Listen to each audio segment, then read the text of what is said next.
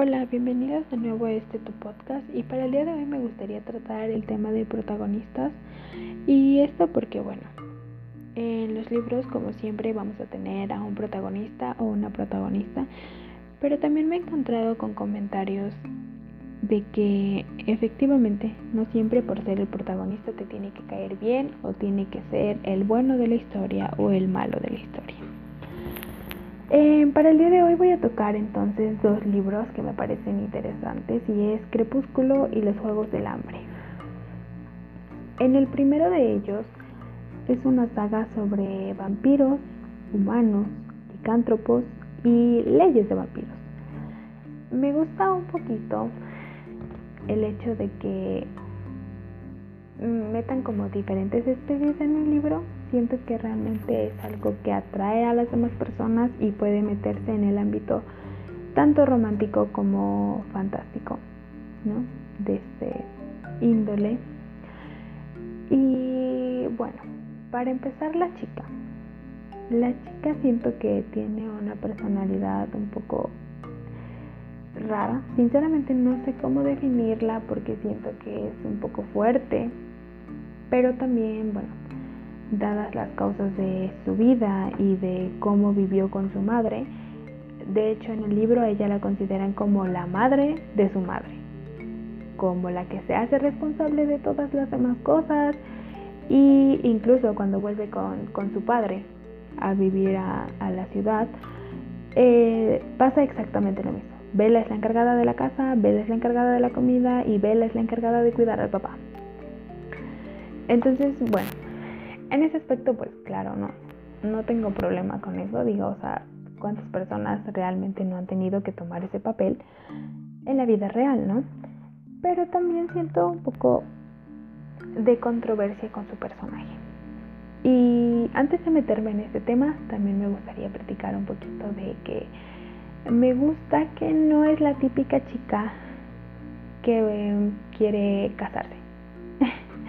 Esto porque siento que regularmente cuando hablan de la chica tímida, de la chica que no quiere interés, mm, regularmente no solo meten historias de amor, sino también un poco historias acerca de que ella como chica buena quiere casarse y tener una vida.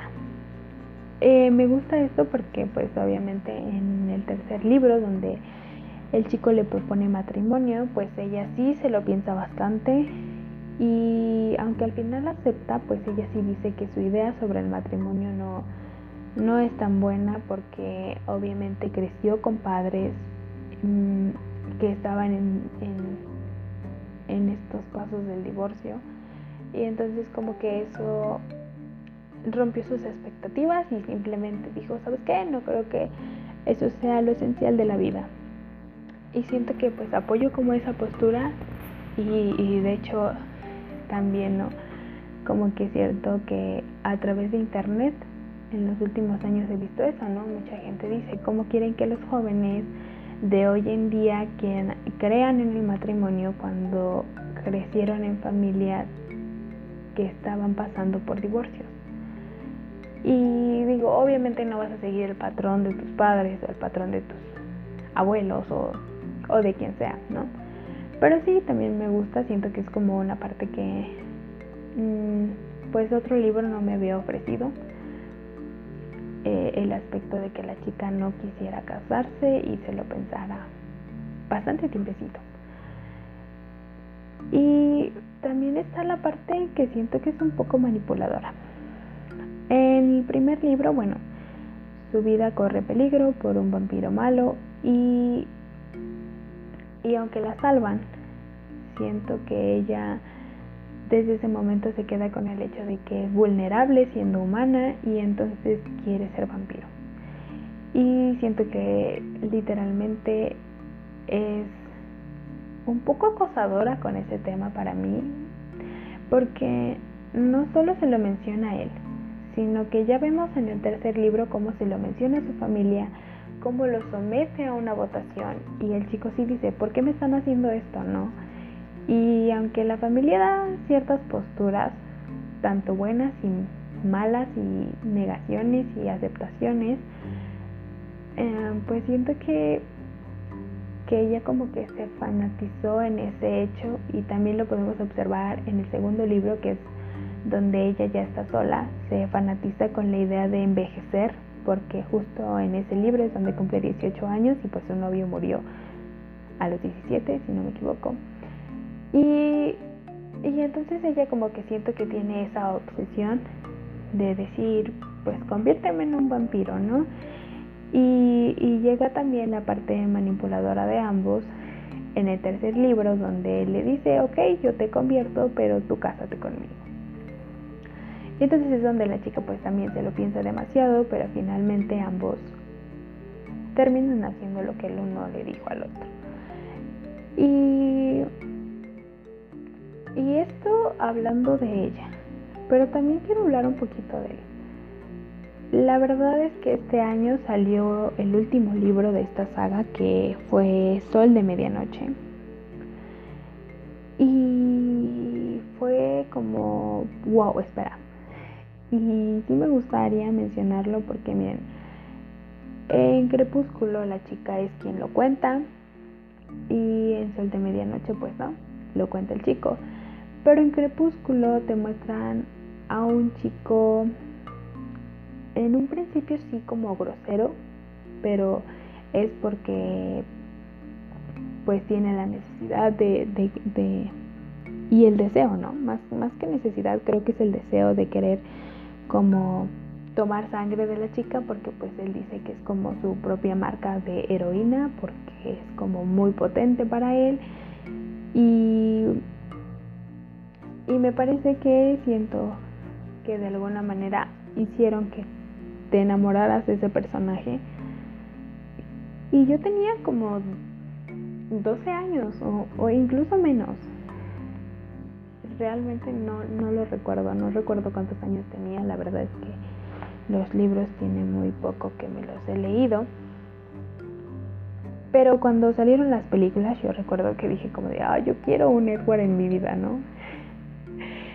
Pero con Sol de Medianoche sinceramente fue como de, ¿pero qué has pedido? Esto en el aspecto de que siento que en Sol de Medianoche, como lo cuenta él, siento que de momento denigra un poco a Bella. No, no me refiero a que sea violento porque no, en ninguno de los libros lo es, sinceramente lo único que busca es cuidarla, pero sí siento que en el primer libro, em, como lo ve la chica, es como ella lo va platicando, pero en este libro contado por él, él sí muestra como un ser más grosero con el aspecto de la chica y no me refiero solo a físico, sino que también como mentalmente. Eh, porque bueno, esta familia tiene dones y pues él no podía como leer la mente de la chica, pero siento que de momento sí, sí es un poco grosero en la manera en que la describe. Pero no me voy a enfatizar mucho en eso, sino en el hecho de que hubo una parte en la que odié mucho a este personaje hombre y fue el hecho de que no solo la abandonó, sino que él sabía cómo iba a estar. Y quiero volver a enfatizar en esto de las películas porque siento que manipulan las cosas. Para el primer libro donde la chica corre peligro y termina en el hospital, él le dice como que no va a dejarla mientras no le haga daño y realmente lo que él se piensa en la cabeza es que eh, va a abandonarla hasta que sea feliz y la vea mucho mejor, ¿no? O sea, no la va a dejar ahora que tiene el pie roto y todas estas cosas, sino que hasta que se recupere y vea que tiene una mejor estabilidad, entonces él va a alejarse de su vida. Y, siento que en la película no es así. En la película, él, incluso al final, en el baile, en la última escena, él dice para siempre, ¿no? Hace como esa promesa, te hacen ver como que va a ser algo duradero, cuando en el libro explícitamente él buscó la manera de no lastimar a Bella con sus palabras, pero sí le dio a entender sutilmente que si volvía a ponerse en peligro, él en cualquier momento se marchaba, ¿no? Y esto lo vemos con este último libro, porque también él menciona ya un poquito acerca de su familia, como lo que vivía mientras ella dormía, por así decirlo. Eh, todas estas visiones, porque su hermana pues también tiene un don y es el de tener visiones sobre el futuro.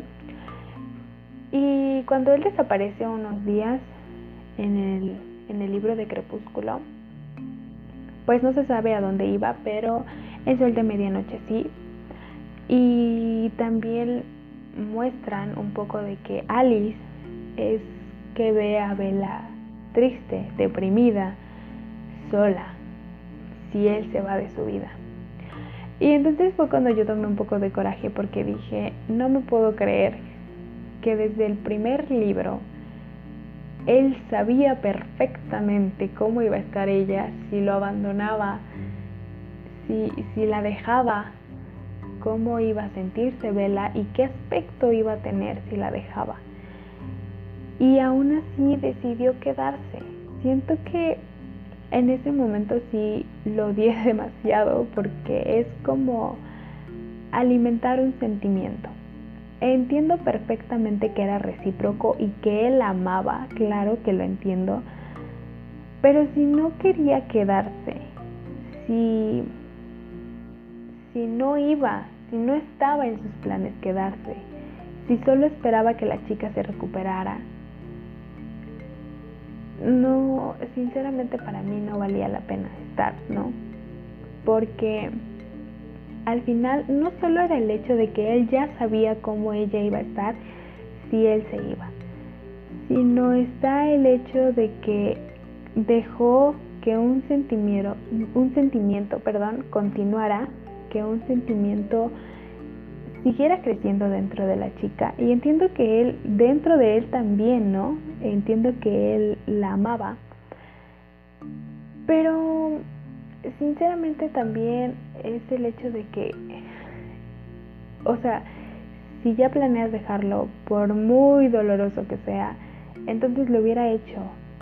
Entonces, aunque tuviera el pie roto y aunque estuviera sobrepasando todo el hecho de que fue atacada por otro vampiro, debió dejarla en ese momento.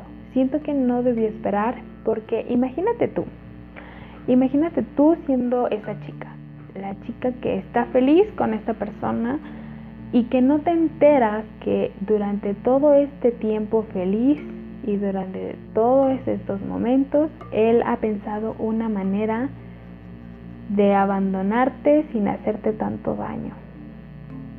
Sinceramente, eso no sé cómo definirlo, pero para mí está completamente mal. Para mí es un poco doloroso y fue un poco doloroso porque incluso en la película pues la muestran y, sí efectivamente se ve triste, ¿no? En la segunda película y está mal y está sola y todos esos aspectos. Pero siento que ya después, como que yo justificaba el acto de Edward porque decía, bueno, vaya, que quería ayudarla, ¿no? Pero cuando me leí el libro y cuando me leí este último libro narrado por él, fue amor-odio con este personaje porque fue como, es que de verdad, o sea, ¿quién desea eso en su vida? ¿Quién desea que mientras estás siendo feliz y crees que la relación va creciendo, en realidad está la otra persona esperando a que estés, según él, estable para poder marcharse, para poder dejarte? Y, y siento que aquí también muestran un poco de codependencia. Siento que el uno depende del otro.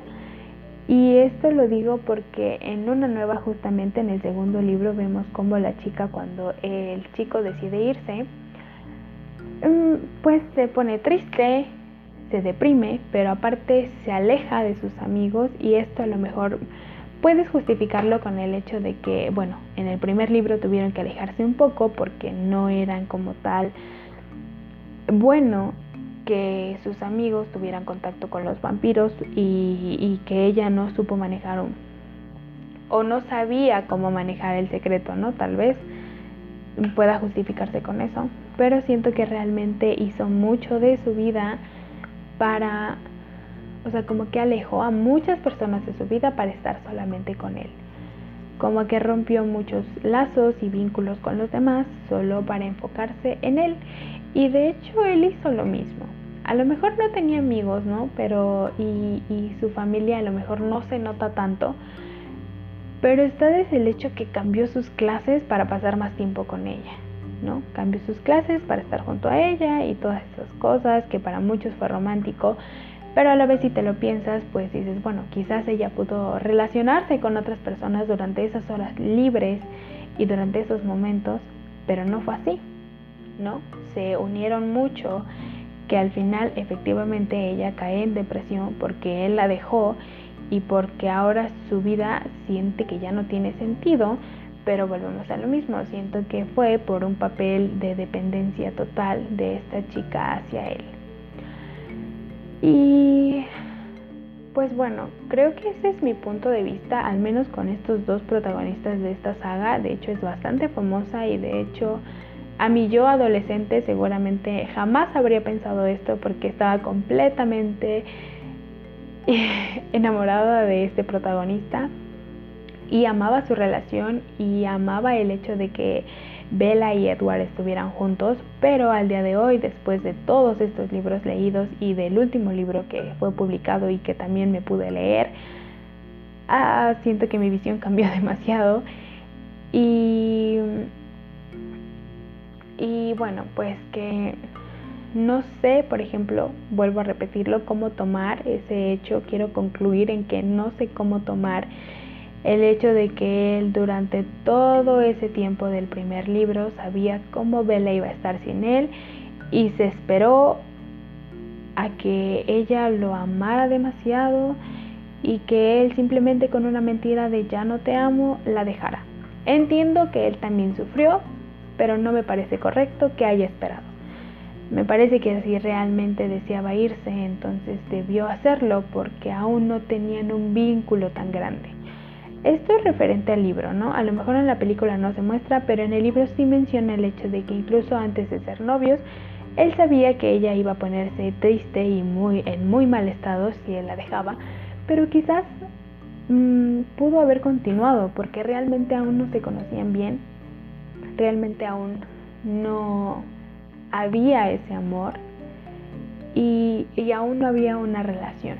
Entonces siento que pudo, ella podía enfocarse si él la hubiera dejado desde un inicio en otras cosas, pero dejó que el amor continuara y me molesta un poco ese hecho de que durante todas estas partes, tan solo en el primer libro que es Crepúsculo, y en la primera película te mostraran como si su amor fuera interminable y fuera el más poderoso de todos, cuando en realidad si te lees el último libro, te das cuenta de que todo ese tiempo él realmente estuvo pensando cómo dejarla sin herir tanto su corazón. Pero bueno, referente a los Juegos del Hambre, sinceramente siento que no tengo ningún problema con la protagonista que se llama Katniss. Eh, esta saga también es famosa y también tiene películas. Y me parece buena. Eh, se narra algo así como un país, por así decirlo, dividido en diferentes capítulos, eh, perdón, en diferentes distritos y un capitolio, al fin que los domina a todos por completo y esto, bueno, como lo dice los Juegos del Hambre, pues efectivamente son juegos organizados por este Capitolio, por el hecho de que hacía más o menos 74 años atrás eh, fue derrocado este, este Capitolio por, el, por los distritos y entonces a manera de castigo el Capitolio inventó estos juegos donde por cada distrito sacan un tributo, un tributo mujer y un tributo hombre, se enfrentan en una arena donde el uno al otro tiene que matarse y solo sobrevive uno. Eh, a partir de este primer libro nos muestran a la chica como alguien verdaderamente fuerte, como eh, de hecho mencionan el hecho de que no hay un papá en la casa, está la madre y está la hija menor y está ella y entonces ella tiene este papel como de encargarse de todo y de ser fuerte y de dar la cara por su familia. Entonces siento que es un personaje bastante fuerte.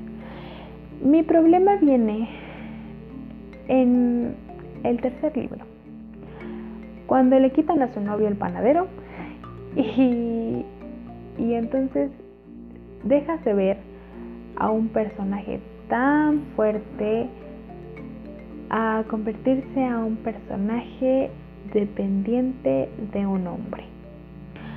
Obviamente sí, efectivamente sigues viendo una lucha y sigues viendo que ella continúa con todos estos procesos de de salvar a su novio y se sigue viendo fuerte y sigue luchando, pero realmente creo que pasa de ser la chica que no quiere nada con nadie y que busca simplemente librarse de esos juegos y que obtiene la victoria y le hace frente a todo un Capitolio, a que a la mera hora se vuelva una chica que es como un comodín, que efectivamente es un sinsajo y que solamente pues es hacia la pantalla para que el Capitolio la vea y que sabe que mientras tanto están torturando a su novio y se la pasa bastante deprimida, ¿no? Entiendo que obviamente es todo un traumatismo el haber pasado por todos estos hechos, pero sinceramente sí siento un poco de enojo con que la autora del libro haya hecho esto con este personaje, que te lo hayan mostrado alguien muy fuerte y al final te la mostraran como como alguien enamoradiza, como alguien que se volvió dependiente de este muchacho. Eh, sinceramente con esto no tengo ningún problema, digo, o sea, Katniss siento que es de un gran coraje y de un, un carácter fuerte y que sabe lo que quiere y que también sabe cómo conseguirlo. Pero lo que sí no me parece y lo único que me molesta es ese aspecto de que en los primeros dos libros se la muestran como una chica muy muy fuerte y que puede salir adelante y que y que sí, efectivamente es una chica y se enamora, con eso no tengo problemas, sino con el hecho de que siento que ya en la última película y en el último libro sí se vio muy dependiente de un chico y que más allá de su moral de querer rescatar a las personas, sinceramente quiso estar con esa persona y se sintió frustrada y muy triste cuando él la creía culpable de todo y creo que es solo eso. Sinceramente no siento que, que sea un libro malo o que haya algo malo con los protagonistas, ¿no? Solamente que te esperas que si un personaje inicia con tanta fuerza, termine mucho más fuerte. Y siento que realmente no fue así. Siento que le quisieron dar un final feliz a esta chica y por tanto bajaron su categoría de, de mujer fuerte a una mujer que dependiera de un amor. Y pues hasta aquí, eso sería todo por el día de hoy. No sé a ti qué te parece, si tú has leído estos libros, pues no sé si concuerdes conmigo o no, pero te invito a que reflexiones sobre todo lo que te digo referente a estos libros porque son bastante wow.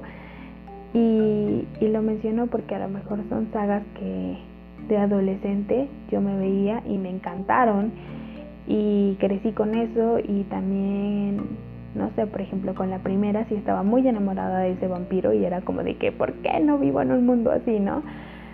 Pero obviamente mientras vas creciendo y vas madurando y con este último libro vas entendiendo como muchas cosas acerca de ciertos personajes. Entonces, pues sí, eso sería todo por el día de hoy. Espero que continúes escuchándome y nos vemos a la próxima.